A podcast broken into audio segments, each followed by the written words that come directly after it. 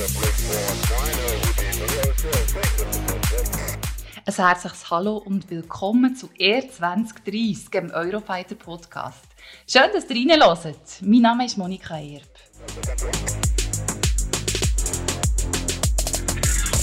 Seit März hatte ich jede Woche einen neuen Gesprächspartner, der den einen oder anderen Aspekt der NKF beleuchtet. Also für die neuen Kampfflugzeuge für die Schweiz. Und dabei da habe ich ganz viel gelernt, wirklich wunderbare Gäste, die ich empfangen durfte. Zum einen war das der Pilot Geri Kreienbühl. Also ich kann fast sagen, er ist wirklich eine Pilotenlegende. Er hat mir ein bisschen den Luftraum näher gebracht und auch wie das Fliegen in der Schweiz ist. Weiter hatte ich den Botschafter, den deutschen Botschafter von der Schweiz. Auch ganz, ganz ein interessantes Gespräch haben wir der geführt. Mit der Grazia Vittadini, mit der CTO von Airbus Defence and Space, habe ich ähm, so ein die technischen Sachen beleuchtet und wie es in Zukunft aussieht. Aber auch Themen, die auf den ersten Blick vielleicht nicht so viel mit der NKF zu tun haben, aber bei genauerem Heranschauen die eben gleich essentiell für die Kampagne sind. Ich rede hier von Cyber Security. Auch diese Themen haben wir aufgegriffen und da habe ich den Markus Brändle dürfen befragen dazu. Jetzt ist es also Zeit für uns, ein kleines Resümee zu ziehen und darum möchten wir euch in der heutigen Folge nochmal ein Best-of von unseren Gesprächen präsentieren. Anfangen möchte ich dabei mit einem Ausschnitt aus unserem ersten Podcast mit dem Geri Kreienbühl. Es war natürlich eine einmalige Gelegenheit, weil der Geri ist sowohl Schweizer als auch Testpilot und schon bei der letzten NKF-Beschaffung der Schweiz ist er als Experte involviert gewesen. Als Testpilot ist er viele Flugzeugtypen geflogen, unter anderem die FA-18 und oder Eurofighter. Dabei hat mir Gary auch viele Grundlagen erklärt, also für was dass zum Beispiel eben die NKF und ER 2030 überhaupt genau steht, aber auch warum die Schweiz aus ihrer Sicht als Schweizer Bürger neue Kampfflugzeuge braucht. Okay, MKF ist eine Abkürzung, die man schon früher benutzt hat, und das steht für neues Kampfflugzeug. Und da wird ja der Bundesrat diesen Sommer, also 2021, sich für einen Typ entscheiden, eine Typenwahl treffen. Ähm, die R 2030 kommt dann von der Einführung. Bis 2030 sollten eigentlich all die neuen Flugzeuge eingeführt sein und somit den Schweizer Luftraum ähm, schützen. Daneben hat Geri natürlich auch ganz eine grosse Erfahrung und weiß ganz genau, auf was dass man muss schauen bei diesen Flugzeugen und auf was dass es genau ankommt. Ja, da müssen wir vielleicht schauen, wo krank sitzen. Ich war 93 dabei, gewesen, wo man die Evaluation gemacht hat. Ich war bei der Einführung dabei gewesen, beim F-18. Und da hat man eigentlich gedacht, da hat man ein super Flugzeug. Der F-18 ist ein super Flugzeug für die nächsten xxxx Jahre. X kann jetzt irgendeine Zahl sein. Und jetzt ist es so, dass man auf einmal herausgefunden hat, dass die Unterstützung nicht mehr da ist. Dass man auf einmal auf gewisse Sachen muss warten muss, dass gewisse Teile nicht mehr da sind oder dann überkommt, wenn man sie wette. Und das ist etwas, was man natürlich für die Zukunft müsste korrigieren Sprich, ich würde darauf achten, dass das Flugzeug aus seinem System lang weiterentwickelt und unterstützt wird des Weiteren sind natürlich die Systeme, die von der Software leben und die Software darf nicht kastriert sein. Sprich, es müsste eigentlich jeder Betreiber die genau die gleiche Software haben und nicht der, der sie herstellt, eine andere Software als der, der sie dann schlussendlich kauft und benutzt. Was so wichtig ist, ist natürlich Kosten einsparen mit Kompatibilität. Wenn man gewisse sprich Bewaffnung oder Sachen hat, die man jetzt als Flugzeug wieder hängen könnte, ist es natürlich billiger und einfacher, als wenn man mit einem neuen Flugzeug ganz neue Waffen muss beschaffen Und was halt immer mehr kommt, ist auch, dass man ein Paket kauft, wo man sich Zugang zu zusätzlichen Ressourcen schafft. Sprich Training, Ausbildung, gemeinsame Übungen, Luft-Luft-Betankung, das ist ja das, was die Schweiz nicht hat und gerne hätte. Ein konkretes Beispiel dazu ist ja der Lärmexport. Dass man vielleicht Training könnte vermehrt ins Ausland verlagern. Das sind so Sachen, die ich jetzt als Schweizer würde wichtig finden und anschauen. Gerade daran anknüpfend hat mir der Franz Bosch, CEO von Airbus Defence and Space Schweiz GmbH und Chef von der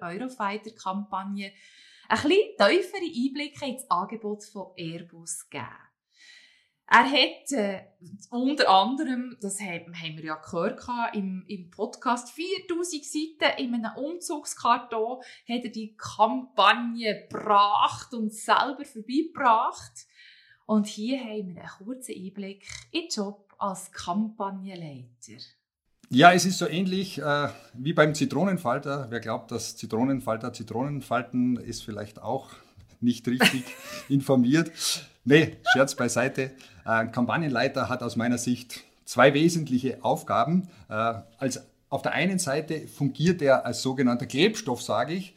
Es geht nämlich darum, hier große Teams, also angefangen vom Programmmanagement, Entwicklungsleuten, Logistikern, äh, vier Länder mit ihren Botschaften bis hin zur Luftwaffe an einen Tisch zu bekommen und die zu informieren, was überhaupt der Wunsch des Kunden ist. Also deswegen sage ich immer, hier versuche ich den Klebstoff zu spielen. Und die zweite Aufgabe, die der Kampagnenleiter natürlich hat, äh, ist, wenn man es wieder an einem Beispiel nimmt, äh, er muss auch der Kompass sein.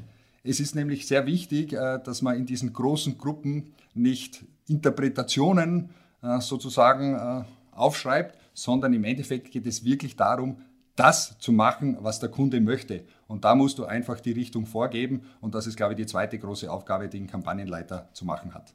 Natürlich auch ganz wichtig, die multinationale Kooperation. Der Eurofighter wird ja nicht nur von Airbus, sondern auch von BAE und Leonardo hergestellt. Ähm, funktioniert denn überhaupt so eine mehrnationale Kooperation bei etwas so Kompliziertem wie dem Bau eines Flugzeugs? Ja, das funktioniert sogar sehr gut. Das liegt vielleicht auch daran, äh, dass Airbus selbst ja auch ein europäisches Unternehmen ist und über viele Länder verteilt ist. Das heißt, wir sind es wirklich gewohnt, auch über Ländergrenzen hinweg mit unseren Kollegen zusammenzuarbeiten und eben die beiden Konzerne BAE Systems und Leonardo, äh, die einen eben aus England vorwiegend und die anderen aus Italien, ähm, ist für uns Tagesgeschäft, mit denen zu kommunizieren, zusammenzuarbeiten. Äh, das Ganze ist auch ein sehr etabliertes System inzwischen. Das heißt, das ist ja ein Programm, das auch seit mehreren Jahren jetzt stabil läuft. Und von dem her sind wir froh, dass es wirklich so gut funktioniert. Und ganz toll, wie ich finde, Eurofighter made in Switzerland. Der Flieger selbst sozusagen, der ist in sogenannte Workshares, also Arbeitspakete aufgeteilt, damit natürlich auch die Verantwortlichkeiten ganz klar geregelt sind. Und dann kommt es zum Zusammenbau der sogenannten Endmontage. Und das ist eine Spezialität, äh, die wir hier der Schweiz anbieten würden. Das heißt, in unserem Angebot haben wir auch angeboten, diese sogenannte Endmontage direkt in der Schweiz zu machen. Das hat nämlich folgenden Vorteil, du kennst den Flieger dann wirklich in und auswendig und das gibt dir natürlich auch die Garantie, dass du deinen eigenen Kampfjet autonom betreiben kannst, weil du das komplette Know-how über den Flieger besitzt. Eines meiner persönlichen Highlights war natürlich mein Gespräch mit dem deutschen Botschafter in der Schweiz. Wir waren da im Hotel Schweizerhof. Ähm, es ist natürlich ein absolutes Novum für mich, der höchste Repräsentant von einem anderen Land in der Schweiz dürfen zu interviewen. Bin ich auch dementsprechend ein bisschen nervös gewesen, aber habe ich keinen Grund gehabt, weil es ist so angenehm war, mit dem deutschen Botschafter zu reden und er hat mir wirklich auch ganz, ganz viele interessante Einblicke gegeben. Warum bietet die BRD der Schweiz der Eurofighter an? Ja, das ist eine gute Frage, denn ein Kampfjet kauft man nicht wie ein Auto, ja. ähm, sondern ein Kampfjet können nur Staaten kaufen. Es gibt nur Staaten, die die Entwicklung und den Bau von Kampfjets in Auftrag geben können. Und dazu zählt Deutschland. Und der Käufer ist hier in diesem Sinne jetzt die Schweiz. Und da ist von Schweizer Seite aus ganz klar der Wunsch auch gewesen, mit den Regierungen der Anbieter äh, in Verhandlungen zu treten, sodass die Schweiz nicht einfach nur zu Airbus geht und sagt, äh, zeigt mir hier, was ihr habt, äh, sondern da gehört auch ein, ein Regierungspaket noch zum Angebot dazu. Der Eurofighter als Gemeinschaftsprojekt zwischen UK, Spanien, Italien und Deutschland. Ja, also der Eurofighter ist ein europäisches Projekt. Deutschland ist jetzt hier, was diese ähm, Ausschreibung angeht, im Lead. Wir sind aus praktischen Gründen jetzt hier äh, diejenigen, die der Schweiz das Angebot unterbreiten, aber die Macht anderen ja. Partner, wie Sie schon gerade gesagt haben, Großbritannien, Spanien, Italien und Deutschland, gehören natürlich dazu, denn der Eurofighter wird nicht an einer Stelle gebaut, alle Teile und dann zusammengebaut, sondern er ist eben ein Gemeinschaftswerk. Das liegt sozusagen in der DNA der, dieses Konsortiums, äh, das durch Airbus äh, und andere Firmen repräsentiert wird. Und ähm, äh, insofern war es wichtig, die anderen Partner mit in diese Pressekonferenz in die Residenz zu nehmen, nochmal dem Publikum ähm, klarzumachen, um was für ein Angebot es eigentlich geht. Sie brauchen Ausbildung, sie brauchen Wartung, ähm, sie brauchen Flugtraining und die Schweiz hat klar gesagt, okay, wenn wir so viel Geld ausgeben für die Beschaffung eines solchen Flugzeuges, das Geld, was wir bezahlen, auch wieder in die Schweiz zurückfliegt, ja. zurückfließt. Fließt, genau. Aber das ist trotzdem ein schöner Versprecher, weil Fliegen und Fließen passen sehr gut zusammen. und diese, dies, das nennt man Offset. Also das direkte und indirekte Offset. Genau. Ja.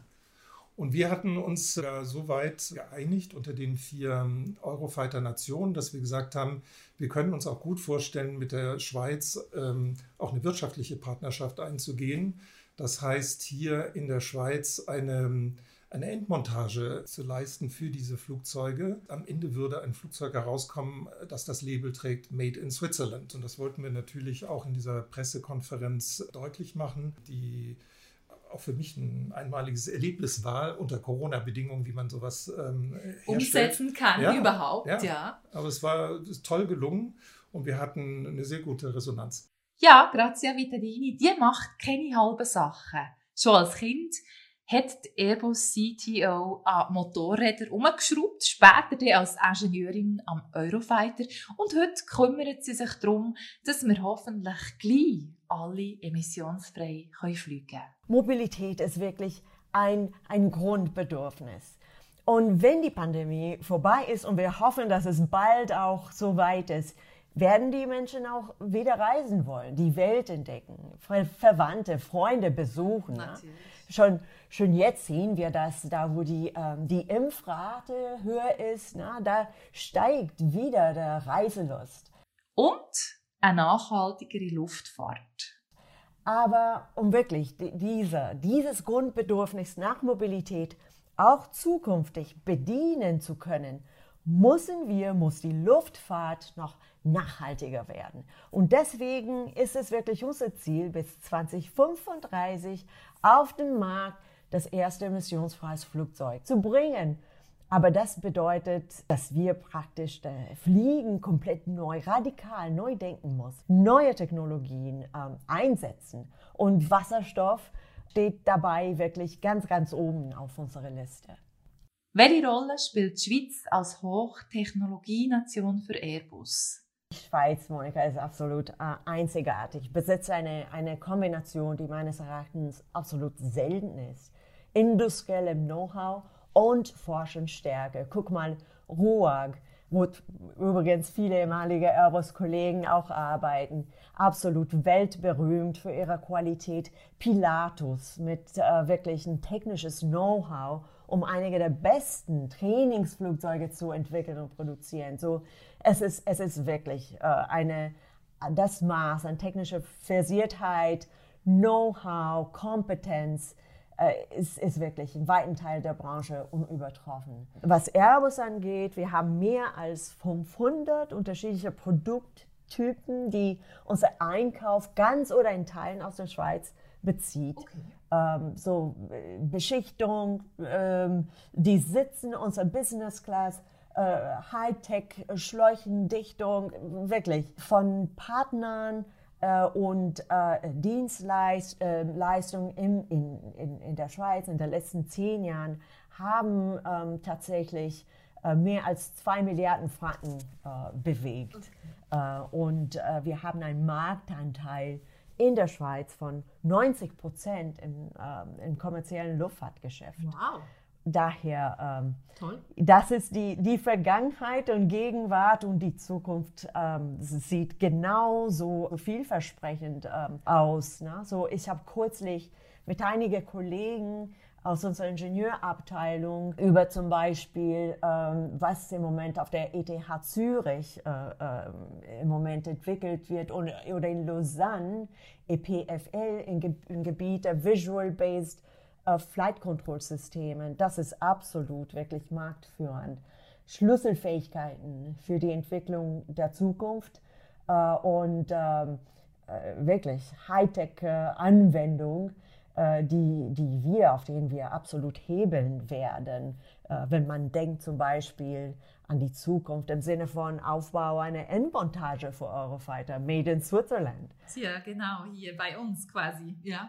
Definitiv Weiterentwicklung der Eurofighter Hard- und Software hierzulande und so viele andere Projekte, Monika, ähm, an denen wir oder unsere mehr als 400 Eurofighter-Partnerfirmen arbeiten. Kommerziellen Luftfahrt, aber auch Cybersecurity, ähm, Urban Air Mobility. Die Liste ist so lang, ich könnte stundenlang darüber reden. Oder wie man in Bayern sagen würde, pack mal's an.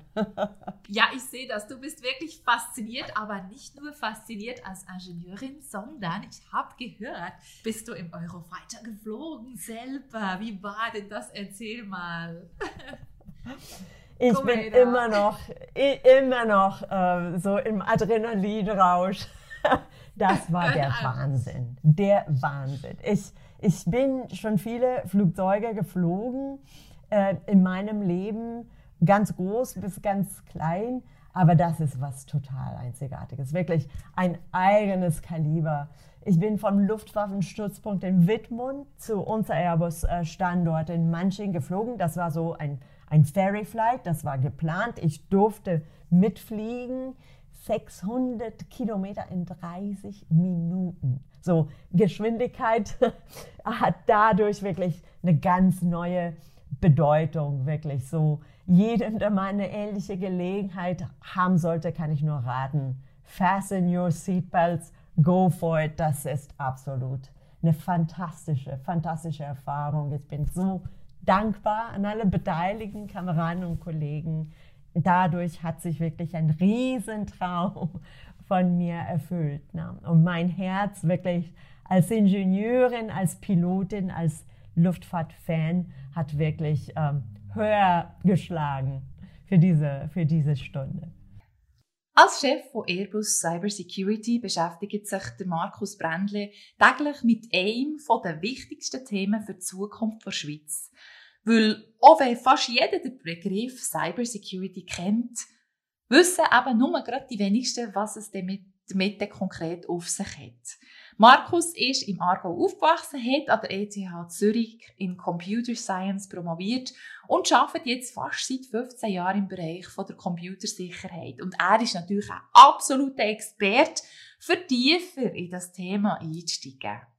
Also grundsätzlich finde ich es schon mal gut, dass überhaupt das Thema Cybersicherheit so offen jetzt diskutiert wird und dass das auf dem Radar der Leute, aber eben auch auf dem Radar der Politik ist. Ich glaube, das, das, ist mal wichtig, dass man das Thema äh, wirklich auch anspricht und sich mit dem äh, befasst. Ernst nimmt, ja. Absolut. Und, und eben auch, das ist ja vielleicht auch noch ein wichtiger Punkt, Cyber ist nicht mehr ein rein technisches Thema, wo du eben irgendwie einen Geek hast, wo du sagst, du kümmerst dich um das Thema, sondern es ist halt ein, ein Thema, wo in den Vorstand gehört und es ist eben auch ein Thema, das Thema, und das ist auch schön, dass das in der Schweiz jetzt der Fall ist, wirklich auch auf die oberste politische Ebene gehört und dort muss diskutiert werden. Mhm. Weil, ich glaube, du hast absolut recht, äh, Cyber wird immer wichtiger. Ich glaube, ein gutes Beispiel ist auch, wenn wir schauen, was äh, letztes Jahr wegen der Covid-Pandemie natürlich passiert ist. Wir haben viel mehr Leute gehabt, die von die Heimen aus arbeiten Homeoffice ist äh, viel verbreiteter geworden und mit dem natürlich auch Einsatz von neuen digitalen Tools, von mehr äh, quasi äh, Connectivity, also Verbindungen zwischen die Heime und dem Geschäft.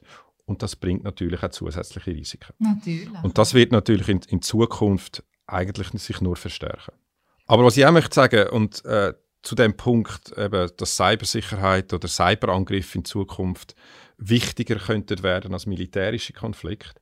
Ich glaube, da muss man vorsichtig sein, weil schlussendlich geht es ja nicht darum, zu sagen, das eine ist, ich weiß jetzt nicht, ob man sagen wichtiger oder äh, weniger wichtiger als andere, weil schlussendlich muss man sich um beide Themen gleich kümmern. Also die, äh, physische Sicherheit und Cybersicherheit die müssen quasi Hand in Hand angegangen werden. Es ist nicht gut genug, sage ich jetzt mal, wenn man Cybersicherheit isoliert anschaut und physische Sicherheit isoliert anschaut. Man muss natürlich auch wieder verstehen, ein Angreifer, der sucht sich einfach die größte Schwachstelle aus. Leck quasi, wo jemand hat, ja, wo irgendwo ist. Absolut. Absolut, genau. Und da, wenn das Leck dann halt ist, dass keine Abstimmung stattgefunden hat zwischen der physischen und der Cyberwelt, dann wird das halt ausgenutzt. Klar, ja. Und das ist halt auch etwas, das haben wir auch, habe ich auch persönlich oft erlebt, auch bei Firmen, vor allem vor, vor ein paar Jahren, wo Firmen vielleicht jemanden haben, der für die physische Sicherheit zuständig war, also Sachen wie weißt, Zugriffs, äh, äh, Zugangskontrollen und so werden in das Gebäude rein. Mhm. Dann haben sie jemanden gehabt, der für die IT-Sicherheit zuständig war und vielleicht sogar noch jemanden, der für die Sicherheit in der Produktion zuständig war. Und obwohl die all isoliert einen super Job gemacht haben, durch das, dass die nicht miteinander geredet haben und nicht miteinander abgestimmt sind, hat es nachher eben schlussendlich doch noch massive Risiken gegeben. Okay. Und das ist eben auch, warum dass wir auch wirklich dafür plädieren, sagt das auf politischer Ebene für, für, für Nationen oder auch für Firmen, zu sagen, Cybersicherheit ist wirklich etwas, das müsst ihr ganzheitlich angehen. Da brauchen ihr quasi äh, Teams, die mit verschiedenen Personen zusammengesetzt sind aus den verschiedenen Bereichen. Mhm. Jetzt nochmal schnell zurück. Ich meine, ich bin kein äh, Politikexperte, aber ich denke, für die Schweiz ist es sicher nachvollziehbar, dass man sagt, wenn man jetzt äh, ein neues Kampfflugzeug wie einen Eurofighter möchte beschaffen, dass man natürlich sich dann auch Gedanken macht zur Cybersicherheit, weil das sind ja hochgradig vernetzte Systeme. Äh, und wir sehen natürlich auch in den Ausschreibungen, die wir in Europa sehen, im Verteidigungsprogrammbereich, äh, dass Cyber immer relevanter wird. Also wir haben kaum noch eine Ausschreibung, wo Cyber nicht mit erwähnt wird wo Cyber nicht ein wichtiger Teil ist, dass man heutzutage einfach Cyber muss mit beachten bei solchen Ausschreibungen. Dass das einfach dazugehört, in dem Sinn, ja. Absolut. Vom Eurofighter geredet hast, ich habe gelernt, es hat ja wirklich ein, ein riesen komplexes System der von verschiedenen Computern, wo das gesteuert wird und sind denn die Computer überhaupt sicher gegen Aussätze vor Cyberangriffen? Kann man das sagen? Also, ja, ja, also ich glaube, da kann ich die beruhigen und auch zuhören. Diese Systeme sind extrem sicher. Äh, Gerade bei einem Eurofighter ist natürlich extrem viel Wert gelegt worden auf das Thema Cybersicherheit äh, und sicherstellen, dass die ganzen Computer, die Software, die Daten wirklich auch sicher sind und gegen Zugriff und Kontrolle von außen natürlich absolut geschützt sind. Oh ja. Und das fängt an äh, mit, das nennen wir Secure by Design. Das will heißen, dass man schon in der Planung von so einem System halt Cyber von Anfang an mit nimmt. Und die ganze System vom ersten Tag an, dass Cybersicherheit ist ein Thema und dass Cyber dann eben auch über den ganzen Lebenszyklus betrachtet wird. Es geht ja nicht nur darum, dass man das System plant und entwickelt mit Cybersicherheit, sondern es geht auch darum, dass man sich überlegt, wie wird die Plattform nachher auch betrieben dass es wirklich auch sicher ist. Und das ja. ist bei, eben, also bei einer Plattform wie beim Eurofighter natürlich von A bis Z durchdenkt. Und das sind halt Sachen wie, also Eurofighter hat natürlich keine direkte Verbindung zu der Außenwelt, zum Internet. Also es ist jetzt nicht so, dass der, der Pilot, wenn er da im Cockpit sitzt, nebendran noch schnell kann seinen Twitter-Account anschauen. Also da gibt es natürlich absolut keine Verbindungen nach außen. Klar. Und auch die, die ganze Hard- und Software, die natürlich eingesetzt wird auf so einem System, wird nach speziellen Standards entwickelt. Äh, die ganze Datenübertragung zum Beispiel ist hochgradig verschlüsselt. Da kommen natürlich äh, auch Technologien, die mich teilweise massiv beeindrucken, äh, zum Einsatz, um die Systeme wirklich sicher zu machen. Warum ist der Eurofighter die passende Lösung für die Schweiz? Genau, gut, ich bin natürlich kein Luftfahrtexperte und ich habe leider auch noch nichts Vergnügen gehabt, mit dem Eurofighter zu fliegen. Gut, vielleicht lässt der Gary zu und äh, lässt äh, mich, ich kann ja dich noch einladen zu einem Testflug ein, dann können wir nachher können wir aus erster Hand genau. mal berichten. Genau. Also Gary, wenn du zulässt. ja, unbedingt. genau, genau. Genau. Nein, aber also ich meine, es ist ja, ist ja bekannt, was die Schweiz sucht. Die Schweiz braucht ja ein Flugzeug, das auch für den Luftpolizeidienst äh, kann eingesetzt werden Und da ist natürlich der Eurofighter eine ideale Lösung und bietet, glaube ich, wirklich das beste Gesamtpaket, weil auch aus technischer Sicht gibt es, glaube ich, wirklich keine bessere Lösung für die Schweiz.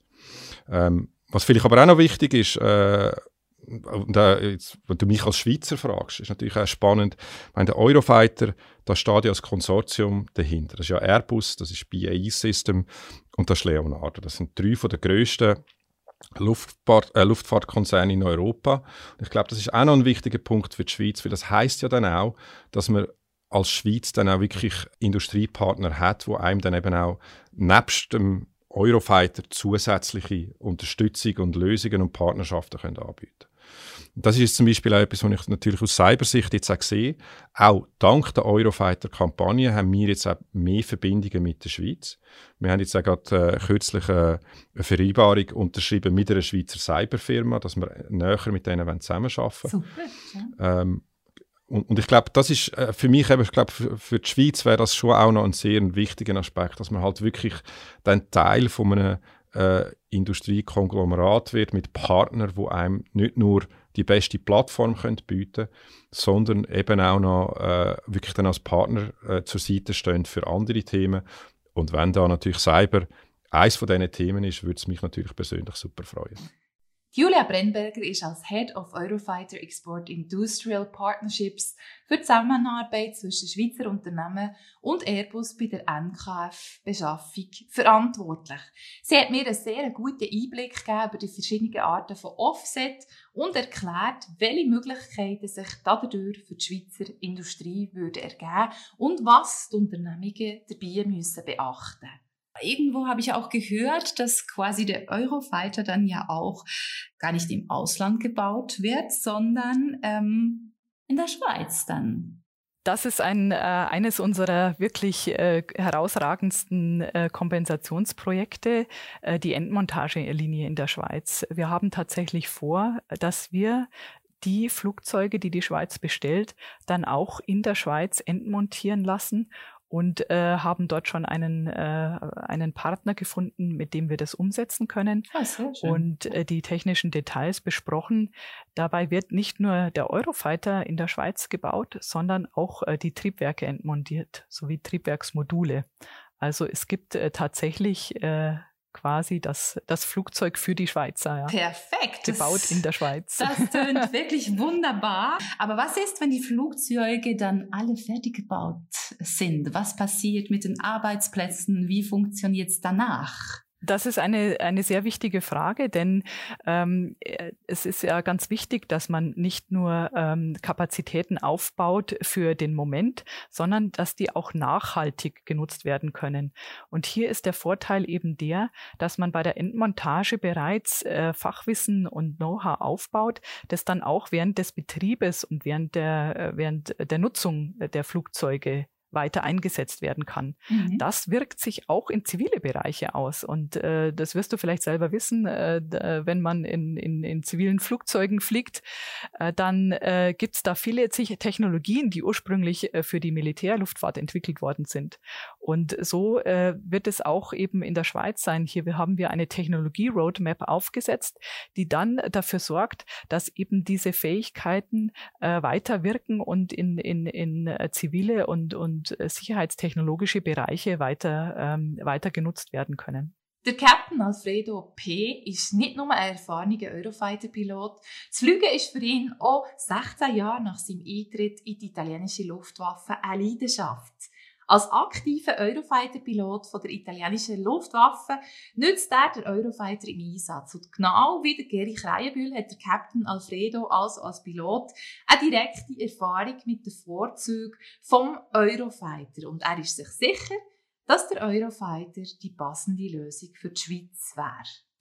Come per te quando ti trovi in una missione attiva ed entri in una cabina di pilotaggio? Dimmi un po', com'è il sentimento, come sono le emozioni? Recentemente sono stato impiegato fuori dai confini nazionali eh, per supportare il dispositivo di sicurezza nella eh, missione Air Policing, eh, in particolar modo nei paesi baltici, che prende il nome di Baltic Air Policing. Eh, generalmente i piloti in una missione di air policing sono sempre pronti a decollare in qualunque istante, eh, di, di, giorno o di notte, eh, col bello e col brutto tempo, eh, proprio per eh, poter identificare delle tracciere non ancora riconosciute.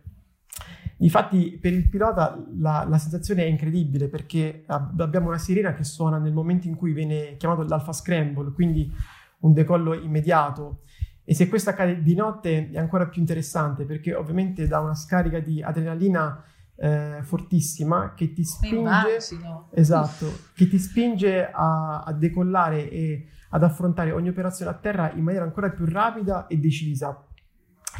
E devo dire che mh, però non è soltanto questo perché il pilota nel fare questo è anche addestrato, quindi prima di andare in volo eh, precedentemente avrà sicuramente affrontato una fase di preparazione, di eh, pianificazione, nonché poi un briefing, quindi in realtà tutto ciò accade non in maniera inaspettata, ma di fatto c'è una preparazione e uno standard che noi condividiamo in modo tale da eh, cercare di minimizzare gli effetti che eh, possono esserci o le contingenze che possono verificarsi in questo tipo di missioni.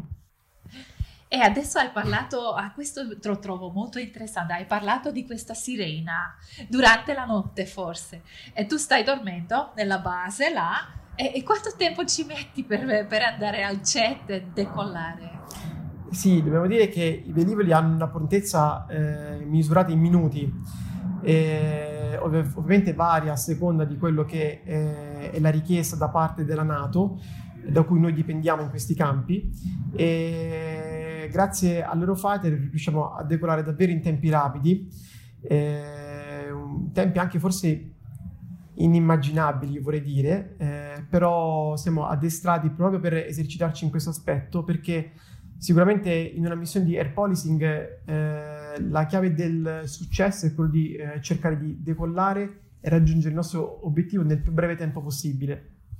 E poi c'è anche sempre una parola che sentiamo spesso dagli esperti quando si parla di polizia aerea, air policing, moderna. E questa parola è interoperabilità, quindi la capacità di avere diverse nazioni e forze aeree per crea- cooperare senza soluzioni di continuità quando si tratta di pianificare le missioni e le missioni effettive.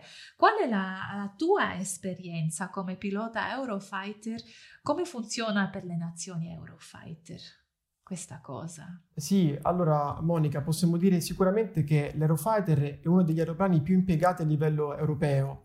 Eh, I piloti, una volta che sono abilitati a poterlo pilotare, eh, fanno parte di una comunità che però non si esaurisce a livello nazionale, ma è una comunità in senso largo, perché ovviamente compare tutti i piloti delle altre nazioni che volano lo stesso aeroplano.